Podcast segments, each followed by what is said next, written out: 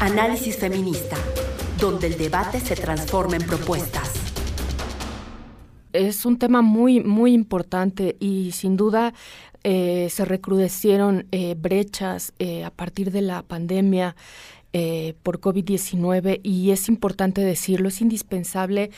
eh, tener tres pilares básicos, nos dice una investigadora y antropóloga Sandra Enchuan Navarro, y nos dice que es indispensable para tener una vejez digna, eh, tener seguridad de ingresos, atención básica de la salud y cuidados para la autonomía. Eh, doctora Rosa Estela, em,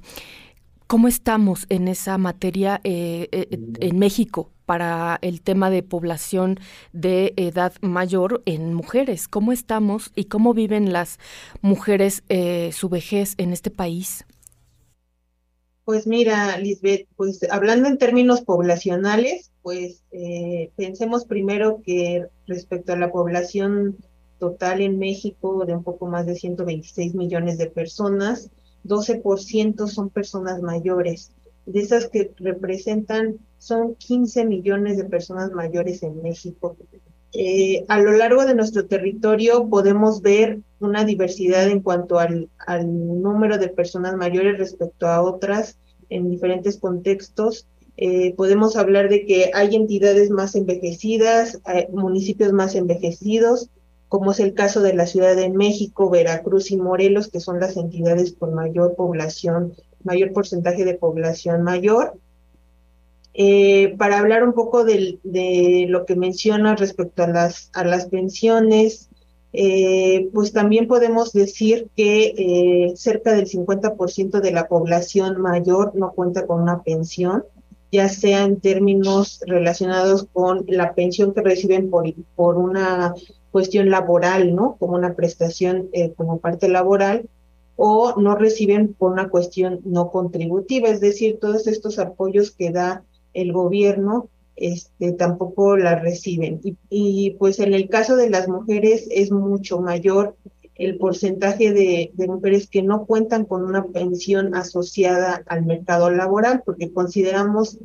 pues se considera que pues esta, estas mujeres mayores, pues muchas no, no se insertaron en el mercado laboral debido a pues todo el trabajo no remunerado que realizaban durante toda la vida eh, en casa, ¿no? Entonces, pues eso es lo que representa un reto importante para, para el caso de, de, poder mantener un sustento económico para las mujeres mayores, porque pues toda la vida se dedicaron al, al cuidado y al trabajo eh, no remunerado y por tanto, pues eso al, al, llegar a estas edades, pues muchas no, no, este, no llegan a tener alguna pensión asociada al mercado. Otra es que, pues muchas de las mujeres que se insertan en el mercado laboral, pues también vemos desigualdades en el mercado laboral que limita también el acceso a, a, un trabajo este, no precario, ¿no? Entonces, las mujeres también, debido a esta flexibilidad que les permite también y que buscan relacionado a la demanda de cuidados en los hogares, también buscan trabajos que les permitan este, tener esta flexibilidad, pero a la vez pueden ser mucho más precarios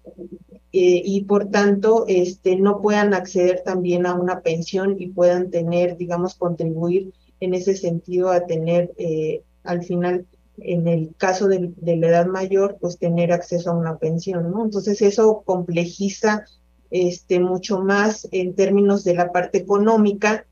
pero también en la parte de salud. O sea, en términos de la salud, pues también las, eh, si pensamos en la esperanza de vida, pues las mujeres también viven más años, ¿no? Respecto a los hombres, pero lo que estamos viendo es que también las mujeres están viviendo, pero en, peores condiciones de salud. Eh, viven más años, pero en peores condiciones de salud. Entonces eso pues implica un mayor reto, este, no solo en términos de la, de la población mayor, sino en qué condiciones estamos llegando eh, a estas edades y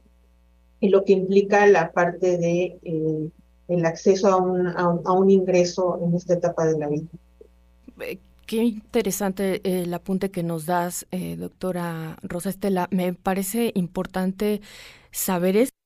Eh, nosotras eh, vivimos más años, pero llegamos en, peores condiciones, porque además esto se suma, como bien nos dices, de una vida eh, dedicada o entregada a los, a los cuidados de otras personas dentro de la casa y durante todo ese tiempo, a lo largo de nuestra vida, pues no generamos ningún derecho laboral y sí llegamos cansadas y sí llegamos enfermas y esa es una condición que debería de estar eh, en las políticas públicas que se implementen para la atención de, de esta población.